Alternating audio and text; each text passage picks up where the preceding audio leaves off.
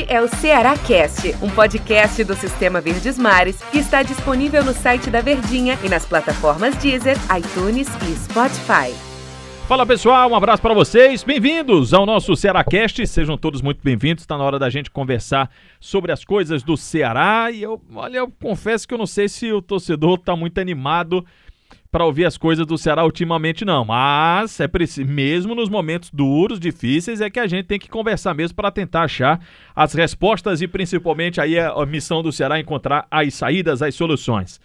Para tentar entender tudo isso que tá rolando. Del Luiz, tudo bem, Del? Fala, Fenômeno, tudo bem, Atera? Abraço para você, para quem tá ligado aqui conosco no Cearacast. O, o Del, uma vitória, ou um jogo, melhor dizendo, ele tem um peso muito grande, né? É, principalmente no campeonato de pontos corridos. Eu era o defensor de que até o jogo contra o Bahia, eu não achava a campanha do Ceará ruim. Ó, você tem uma vitória contra o Grêmio, um empate fora e uma derrota contra o Santos fora. Mas aí você pega o Bahia e aí você perde o jogo, aí você já fica, poxa, a sequência já não é tão bacana, porque você passa a ter três jogos sem vitória, né? Agora são três jogos sem vitória. Você tem um, duas derrotas e um empate. E o Ceará tava precisando muito de um resultado positivo, né? Para acalmar as coisas, para sentar poeira tal. E essa vitória não veio, né, Del Luiz? Não veio e fica esse, essa situação do que se projeta no Campeonato Brasileiro para um time como o Ceará. Se projeta uma de, de quatro em quatro jogos, de cinco em cinco jogos. E aí você, quando fala que há três jogos não consegue vencer, né? Fica complicado. Apesar de ter empatado com a Chapecoense, ter conquistado um ponto fora, mas é um time que vai brigar lá embaixo. Então é aquele campeonato que o Ceará faz e precisa fazer o resultado. Contra o Bahia também. Porque o Ceará sempre está ali lutando com o Bahia por uma vaga na Sul-Americana, até melhor do que o Bahia no ano passado. Então, essa situação, até que eu acho que o Ceará vai desperdiçando, já pega um gigante aí no domingo, que é o Inter, e fica meio que complicado na tabela, e até para dar aquela amenizada depois daquele vídeo do presidente com o Vina e com o Guto, parece que as coisas não estão indo, não estão caminhando como se pretendia que acontecesse a partir desse jogo contra o Bahia. De bola, o Ceará foi mal? Não. Também não achei o Ceará mal. Achei que ele fez um primeiro tempo bom, mas aquela história, a gente até falava na transmissão da Verdinha, né? Uma vitória, a vitória acalma os ânimos, né? Uma vitória faz você respirar mais aliviado. Quando o Bahia vira o jogo, nossa senhora, o Ceará sentiu muito o gol tomado, segundo o gol do, do Gilberto, né? Porque o Ceará sai na frente, o, o jogo começou num ritmo alucinante. Sai na frente, mas aí tomou a virada do time do, do Bahia com dois gols do, do Gilberto. Aí no segundo tempo, praticamente não teve jogo, né? O Ceará não. sentiu muito, aí não teve o poder de ração, né, Del? Apesar do Guto ter gritado várias vezes ali na borda do gramado, tamo bem no jogo, tamo bem no jogo, mas o Ceará teve aquele gol do Gabriel, né? Que o árbitro marcou logo o pênalti, aí depois foi lá no VAR, olhou, não foi pênalti, acabou faz, prejudicando, né? Assim, se a gente for pegar, porque o Gabriel fez um golaço, né? E até para ele, Gabriel Dias, seria importantíssimo o gol, né? Pelo que ele fez no primeiro tempo, acabou fazendo aquela bem, penalidade né? máxima, não foi bem. Mas aí tudo isso vem acontecendo, a maré tá um pouco daquela de precisar de um pouco mais de sal grosso para começar a limpar as coisas. Sobre polêmicas, né? Nós tivemos esse lance que você se referiu, né, Del, que a arbitragem marca o pênalti. Na sequência do lance, o Gabriel Dias fez o gol, Gabriel Dias fez o gol, mas o árbitro sinaliza que houve simulação, então anula a jogada, aplica cartão amarelo para o Jorginho. E o Vai entrou em ação também com, com o Gabriel Dias, num pênalti muito bobo, né, que ele acabou cometendo em cima do zagueiro do time do Bahia. Então tivemos esses dois momentos do Vai, infelizmente esses dois momentos, não vou dizer que prejudicando, né, mas em lances em que não deram, é, não eram assim, de, de, discussão ou de dúvidas pró Ceará, foram lances contra o time do Ceará, né? Porque no momento você está precisando de confiança, né? Aí você consegue acho que, eu acho que essa palavra aí, viu, Del? E logo tem um corte dessa confiança e abate mais ainda, porque são seres humanos, o psicológico é complicado, né? A gente, quando tem uma dor nas costas, a gente uhum. já fica preocupado. Imagine, não perde a confiança de dar um movimento maior e tal. Imagine o cara que tá sofrendo, cobrança de torcida. Tem jogador que não consegue nem sair de casa, cobrança interna, cobrança externa.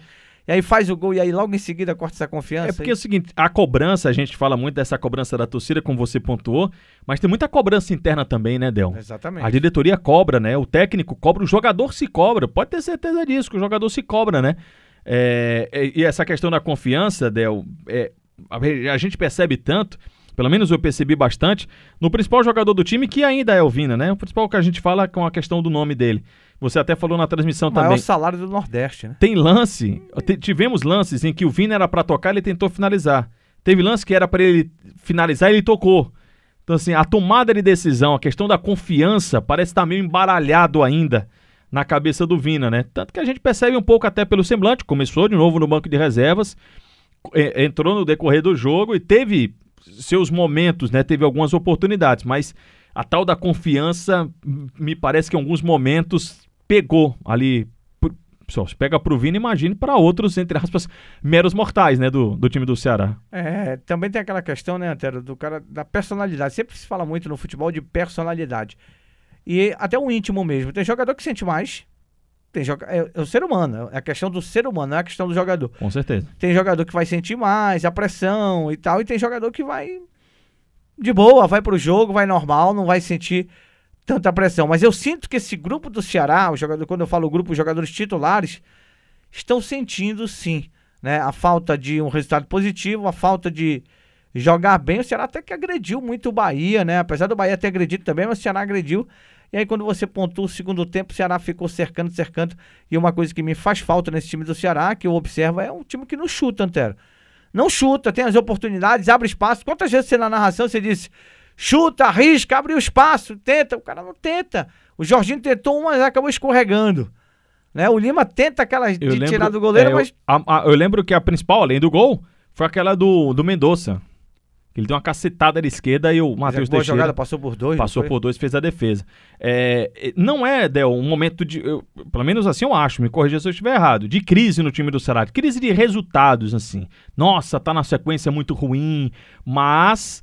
cê- é, é um, é um iníciozinho. Então é preciso saber como é que você vai fazer esse gerenciamento. Como é que você vai encarar esses, principalmente os dois próximos passos? Porque o Ceará pega fora de casa o Internacional, que esse sim tá muito mais pressionado do que o time do Ceará. Tá, é, tá mais pressionado. Perdeu em casa na última rodada pro Atlético Mineiro. Então o Ceará pega fora o Inter. Tem que ver como é que vai estar a cabeça, como é que vai estar o ambiente do Internacional. Ah, até o momento que a gente tá gravando aqui, ainda sem treinador. E o próximo jogo do Ceará em casa é contra o Atlético Mineiro. Olha o que, que o Ceará tem pela frente, os dois próximos jogos, Internacional e Atlético.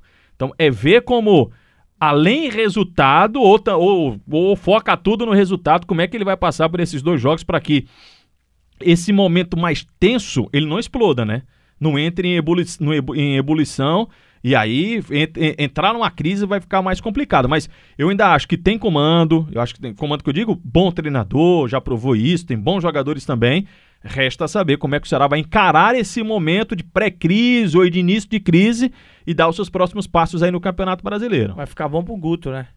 Se eu não me engano, o Atlético venceu o Inter, não foi? O Atlético venceu o Inter? Venceu, um isso, o um a Atlético zero. ganhou 1x0 fora. Então ele dá pra assistir esse jogo e já vai treinar os equipes pro jogo do domingo próximo, né? O negócio é porque lá tem um tem Hulk, tem um pessoal É. diferente, tem um pessoal mais Só diferente. vai com, esse, com esses caras aí, mas É, e lá deu encaixada. O Atlético teve um momento também, assim, do, do Cuca com o Hulk lá, mas o depois. Vina com o Guto aqui. pa- né? Bem parecido, mas lá o negócio se encaixou e, meu amigo, tá de vento em popa lá o, o Galo. Eu, eu, eu, eu, eu acredito muito, Antero, é, na questão do futebol ser assim. O futebol ele é assim, nem todo time. A não ser, nos últimos anos, aquele time do Jorge Jesus no Flamengo. Impressionante. Aquele time jogava o tempo todo, era o mesmo time, não, tinha, não poupava jogador, Verdade. jogava todo mundo e o time passava por cima de todo mundo, atropelava. Só Mas- teve um campeonato que ele não passou, foi a Copa do Brasil, né? Que ele foi eliminado por Atlético Paranaense, Exatamente. que viria a ser campeão. Que depois Em Flamengo. cima do Internacional. Exatamente, pois é. Mas essa questão, Antero, é o seguinte: eu acho que o momento é ruim, um iníciozinho de crise, pode ser, mas aquela, aquela live do presidente afastou qualquer possibilidade de dizer que se perdesse pro, pro Bahia, o Guto sairia da equipe. Não, não sairia, mas o Guto tem que fazer com que seu time volte a vencer. Jogar bem é uma coisa que pode acontecer, mas a vitória, Antero, nesse momento eu acho que é o mais importante. Tem que vencer de qualquer Tem jeito. que vencer de qualquer jeito, principalmente. E é fora de casa, e aí, meu amigo, tem que jogar bola pra poder vencer. Del, tá terminando aqui o nosso tempo, já estamos finalizando por aqui.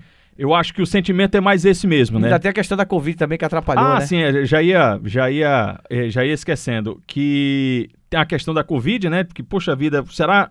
Recupera Luiz Otávio, pega Covid. Recupera Fabinho, pega Covid. Chum Ricardo se machuca, vai é, se fazer uma cirurgia, o goleiro. O Richard pega reinfecção. O, o Richard que vinha jogando bem pra caramba. E né? aí se contamina também. O Rick que vinha tendo umas, umas possibilidades também. Já é o com Covid. E o Clebão, né? E aí o Felipe Viseu parece que tá fora, né? É, dos planos dos do time do planos não Ceará. tá. Outra vez não foi nem relacionado. E aí tem um outro atacante que é o Clebão. O Clebão também tá com Covid. Então esses dois caras estão. Acho que o Jael até consegue voltar antes porque ele se contaminou um- alguns dias. Mas o Clebão tá fora do Internacional e tá fora do Atlético Mineiro, né? Se a gente pegar o prazo dos 10 dias, tem que ver quanto que eles foram testados e quanto que deu positivo para a Covid-19. O psicológico tá afetando, viu, Antero?